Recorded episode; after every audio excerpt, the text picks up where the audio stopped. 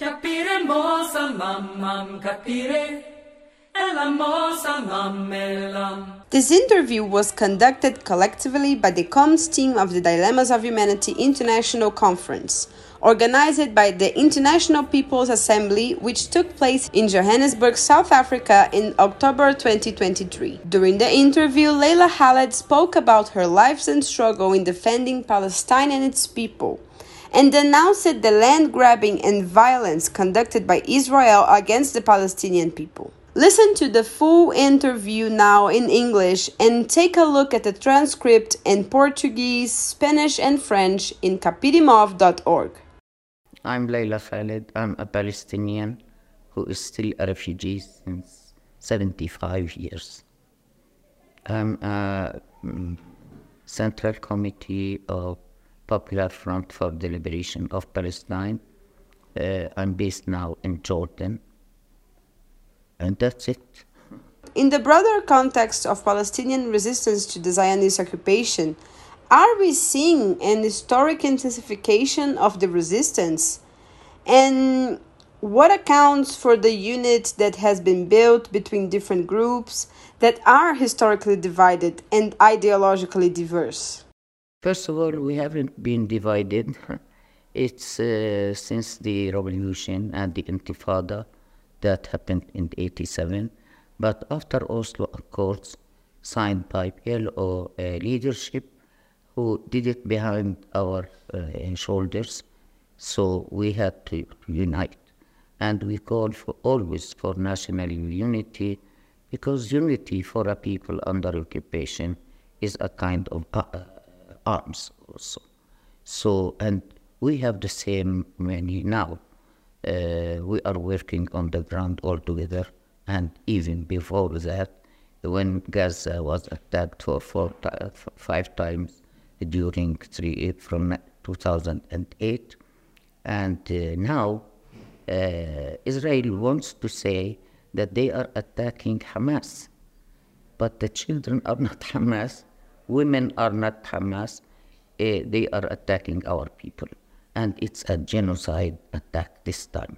So, the Israeli minister Gideon Sa'ar said in an interview that Gaza has to be smaller after this war. Um, is this proof of the real intention of the Zionist entity with the brutal attack on Gaza? Gaza now is all over the world. The area of Gaza is now going to all continents because people of the world who support the struggle of the Palestinians, even though if they kill and kill and kill, but there will still life in Gaza. And you are the eyes of Gaza now, you are the media. So we are not afraid of what Netanyahu is saying. They are afraid because always the Palestinians are bound to hope, to uh, uh, implement their dreams by struggling, by the, uh, going to arms and other means of, of resistance. They didn't stop this way that the Palestinian chose. We don't have the choice of luxury anyhow, and we don't have this luxury. We have only one choice, is to fight and to liberate our land and to liberate ourselves also Uh, from this occupation that is doing what the Nazis did the same, but they added more because the arms are new now. They are making Holocaust, and it is a, it's a, a war crime what they are doing. That's why we called upon ourselves all, all over in Palestine to unite, and still we didn't achieve unity as a political issue, but we achieve uh, uh, uh, unity on the field when Israel attacks. The UN is debating a resolution on Gaza. Do you have any hope that the actions of the UN will make a difference for Palestinians?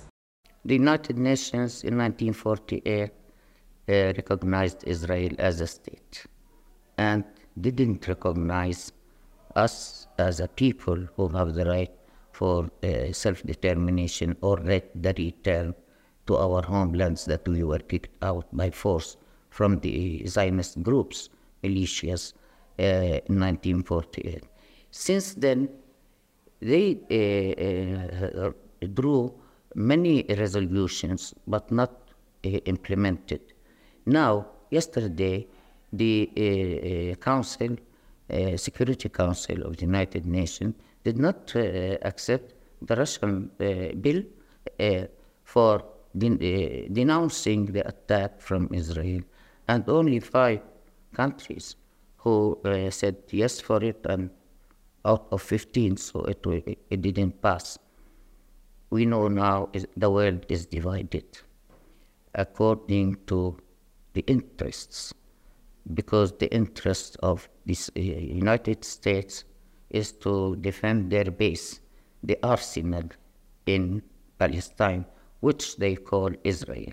Now, I think that the world now is, uh, there are waves of people taking streets, even in Washington and in Britain and everywhere in the world, because they are supporting the right for, for the Palestinians to, to have their own state and to live on that state with dignity and with justice. But you have seen now, we don't depend upon the United Nations. We depend first upon ourselves, and then we have a lot of people all over the world supporting us. This gives us the strength and to bear the sufferings. We are ready to pay for our homeland, to pay blood, to pay from our flesh, to pay our Uh, uh, families to liberate this land. Because without that, any freedom needs also the people to sacrifice. And we know that there's an attempt by Israel and its allies to characterize Palestinian resistance as terrorism. How do you respond to this characterization? No, we know that they speak about terrorism, but they are the, the, uh, uh, the heroes of terrorism. The imperialists fought everywhere in the world, in Iraq, in Syria, in in different countries, and now they are preparing to attack China. and uh, all the what they say about terrorism, it turns to be for them. People have the right to resist with all means, including uh, uh, armed struggle. This is in the Charter of the United Nations. So they are violating this they are violating the right for the people for resistance because it's their right to restore their freedom. And this is, uh, uh, uh, as I say always, it's a fundamental law where there is repression, there is uh, resistance for it. People will not live under occupation and under repression of all kinds in the world. And history learned us that people can when they resist, they can then keep their dignity and their uh, land. And please tell us what sort of emotion does it evoke to see a new generation of Palestinians stepping into the forefront of the struggle, both within historic Palestine and across the diaspora? No, we have a history of resistance, and we declared from the beginning that to restore a homeland and to be free, it needs generation after generation. What happened in Palestine? We were picked out of our homeland, and others came from outside with, with arms, and they made massacres in Palestine. It's the Zionist movement that prepared for that. And the West supported the Zionist movement. Until now, they are supporting them. Why? It's because they want, this is the arsenal that the base in the Arab countries and in the Middle East. They want to defend it. So they, uh, to, uh, uh, what I say, to, um, yani to justify their attitude, they want to say that we are again uh, uh, facing the terrorists. Yani what, what's happening? What is this? This is terrorism. And there are state terrorism also represented by uh, uh, Israel and represented by other governments who are uh, against their peoples.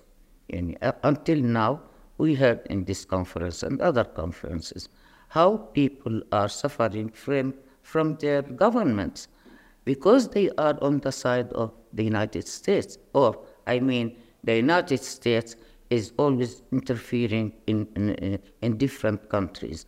And imagine to call Latin America is the uh, background, uh, back, uh, uh, uh, uh backyard of the United States. They insult the people, their land, the, their governments even who are allies with them, they are pressured always to say this word. It means that they don't care about the people and their freedom to live in their country, to have their resources, whether from water or from other natural resources. And they always want to steal the oil from the countries that have oil. Look what happened in Venezuela. They don't want to make uh, democracy. they are yani, spreading fear. They are spreading hatred. Everywhere they go under a slogan, we want to democratize the people in this country and that country. As if the people don't have minds to get their what they need, not what they want. And unfortunately, yani, up till now, when this uh, conference was speaking, uh, discussing yani, the uh, struggle against imperialism, they, because they feel the, the injustice uh, for their people, for their countries, for the resources, and so on. This is not in Venezuela only, but in all Latin America, because Latin America is uh, having resources for any trade, for uh, uh, industry. They want to steal it. And then the people, they don't have any choice except to, uh, revolt. What happened in Chile uh, at the time of Pinochet, this is, it was genocide also. What happened in Argentina, what happened in Cuba. Cuba for 60 years under the siege, but still Cuba uh, uh, is standing in front of them. So, uh, uh, and they are building their, Cuba is building its country. They export doctors to the whole world. In the time of uh, uh, Corona, we have seen how many doctors went to Italy, to Italy, in Europe, as if Europe needs more. And uh, uh, in Africa, they sent their doctors. It means that this country and its people, when they revolted, they reached to the point to declare socialism in their country and its expression for the outside. And uh, uh, we look upon Cuba, Cuba as one of the lessons that we are learning from them. And we know you did something so heroic as a young woman in 1969 as part of your battle as part of your battle against this occupation and oppression. It is now 2023, and the offensive by apartheid Israel is even worse today than it was then. How are you feeling in this moment? What motivates you to keep fighting? You know, uh, I began the, uh, began the fight uh, when I was 15 years old. I joined a movement, it's an Arabic national movement, and I was not accepted as a member at that time. So they said, you are young. I said, okay, I can help. So we were, yani, uh, active, yani, we go to demonstrations and so. Uh, I was living in, in Lebanon. And um, then uh, after 1967, I was in Kuwait as a teacher. Uh, and I quit teaching. I joined the revolution through a Popular Front for the Liberation of Palestine because it's a part of, it was the leadership is a part of the Arab national movement and initiated and founded PFLP for uh, the revolution that broke out at that time.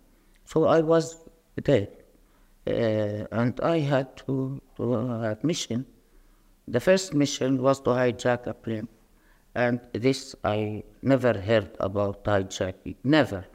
In our terminology, we have struggle, we have fights, we have to, yani, uh, uh, could be in prisons. But this terminology was very new to my mind. And okay, when I was trained, then uh, PFLP from the beginning had a, a slogan men and women are in the battle of liberation. So it was implemented in this way. And at the same time, to represent also not only the Palestinians, but all women who are under uh, uh, oppression, uh, whoever the, uh, in the uh, nationality, uh, because in, in our thinking and ideas that we Palestinian cause is not only for Palestinians, but it's a part of the international liberation movement. And to show that, uh, to implement the idea by itself, when I was in the cockpit, uh, uh, I had to introduce myself for them. I took the name of the first martyr woman after 1967, Shadia Abu Ghazali, and I told the captain because I had to inform who are we. Uh, then uh, uh, I said we are from Che Guevara unit to show the link in between us and the liberation movement. that was a tactic that we used. And we, we intended to do it just to, uh, the, the world will listen to us because they didn't listen to us when we were in camps. When the camps fly out, when we were sleeping to the sea in Lebanon, for example, uh, they didn't hear the sufferings of the women and men prisoners in, uh, in jails and the tortures so we thought that if we do this, the people will hear why. They will ask the question, why? Why are they? Who are they? And we wanted that to, to be done in in yani, a fantastic way hmm, and without hurting anybody. And this we did it uh, a clean operation. Uh, when I remember that, I say I'm happy and honored, privileged that I uh, participated in a multi uh, goals to achieve. We wanted to release our prisoners. We know very well, and we knew very well, that the, the passengers have nothing to do with the conflict. But we were very uh, much instructed by our leaders don't hurt anybody, neither the passengers nor unless somebody attacks you. But we were not attacked. Hmm? While the second time I was on El Al plane, the Israeli plane, hmm, we knew that there are armed men on the plane. So the minute we stood up, they were shooting and they, in front of my eyes, they shot my, and today I forgot to name him, Patrick Arguello from Nicaragua, in front of my eyes. I thought that they will kill me, but they didn't kill me. so I'm here. and uh, the pilot was, uh, they, the Israelis put in, charged him. Yes. So he had to land. He landed in London. Uh, and also the, of, the officer who was in the cockpit, uh, he was coming with uh, Aharon Yariv. He was the chief of the uh, military uh, intelligence, and uh, and we knew that somebody is there. Like the first one, the WA, Rabin was coming on that. He was ambassador, but he in Rome he changed his uh, plane. Anyhow, when I remember this, I say it many times to evaluate it, evaluate the whole issue. After three years, in every operation we evaluate how it affected, how you know, was it successful with the goals that we intended to, especially for the release of uh, prisoners.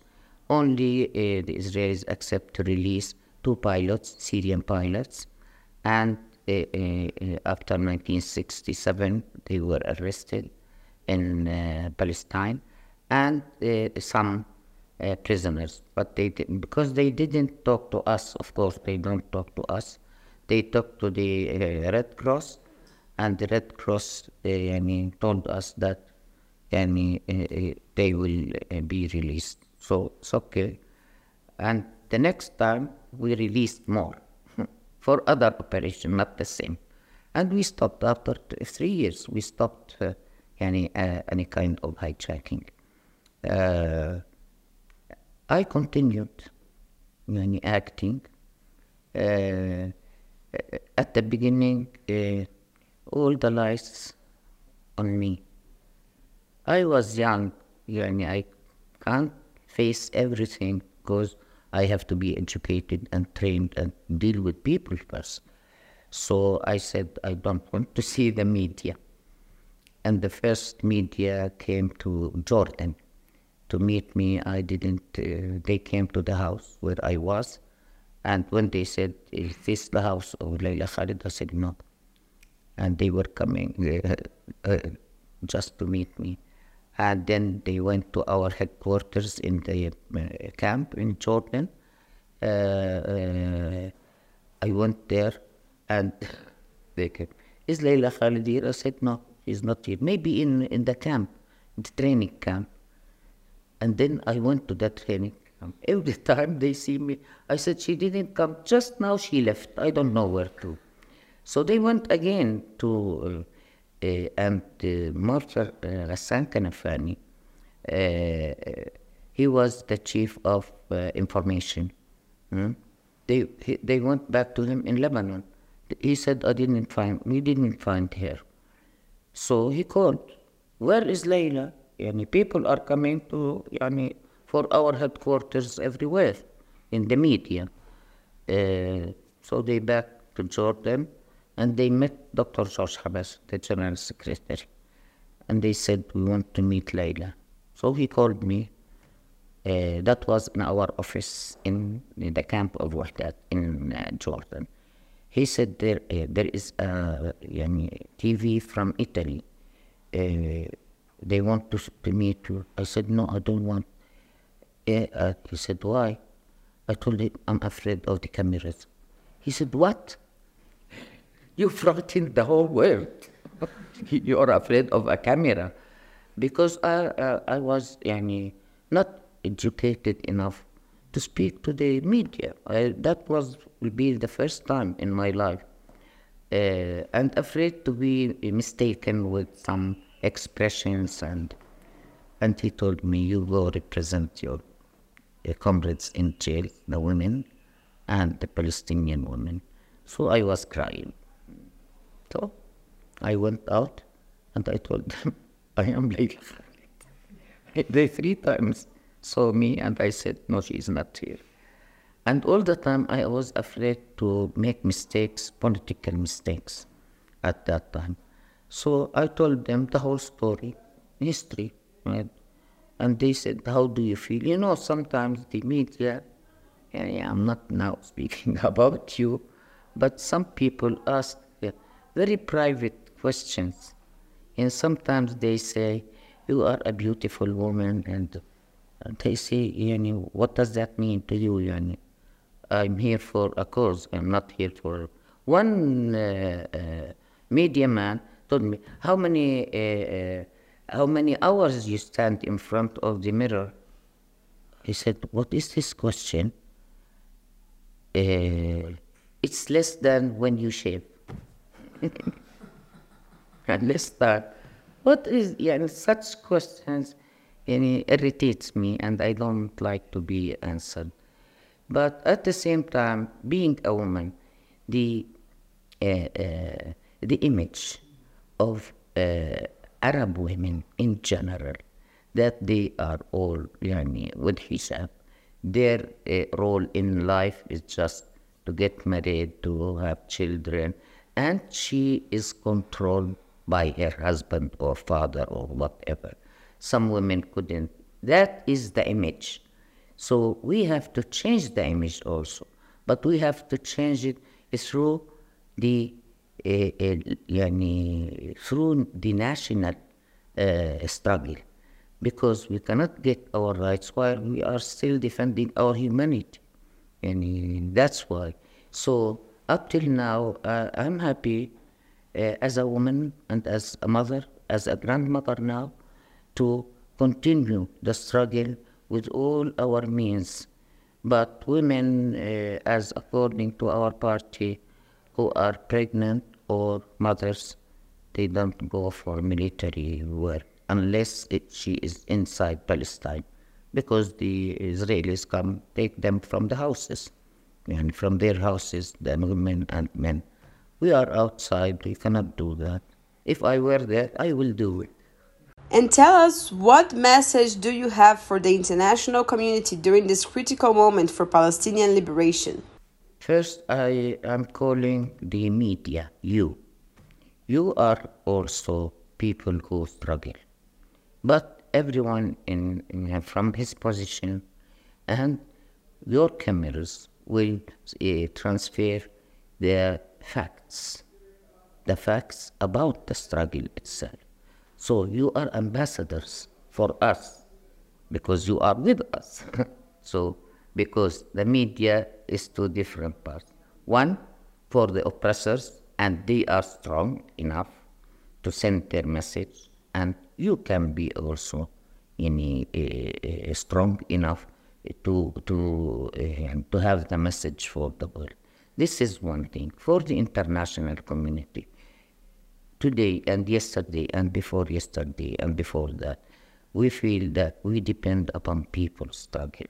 We don't depend upon governments, uh, even if they declare that they are with us. We, we don't depend on them. We don't uh, depend upon progressive forces in the communities you are living in, and also to spread the facts of the struggle and how it is related to the capitalists, not only uh, as occupation, but it is related directly to the imperialists because the Zionist movement is a part of the imperialists. So we, uh, uh, we have to unite, we have to, uh, yani now there are means to have contacts, very quick uh, uh, information on uh, social media now. And uh, this makes the progressive and democratic forces should unite together not as one organization, but as a wide front to face the enemies because uh, they are the enemies of human beings everywhere against humanity. I call upon people in the world to kick out the Israeli embassies, uh, ambassadors and also to close their embassies in your countries, especially here I'm in South Africa, you can do it. And uh, because if they are still on your land, it means yeah, you are uh, recognizing them as ambassadors uh, whose country, whose uh, government is killing our people. This is not only for people, also for governments to say if you are with Palestinian struggle, then okay, take action. I said it in the conference to take actions and uh, to implement the, what we, you say. So if a country says we are with the Palestinians, then don't recognize these people who are killing us.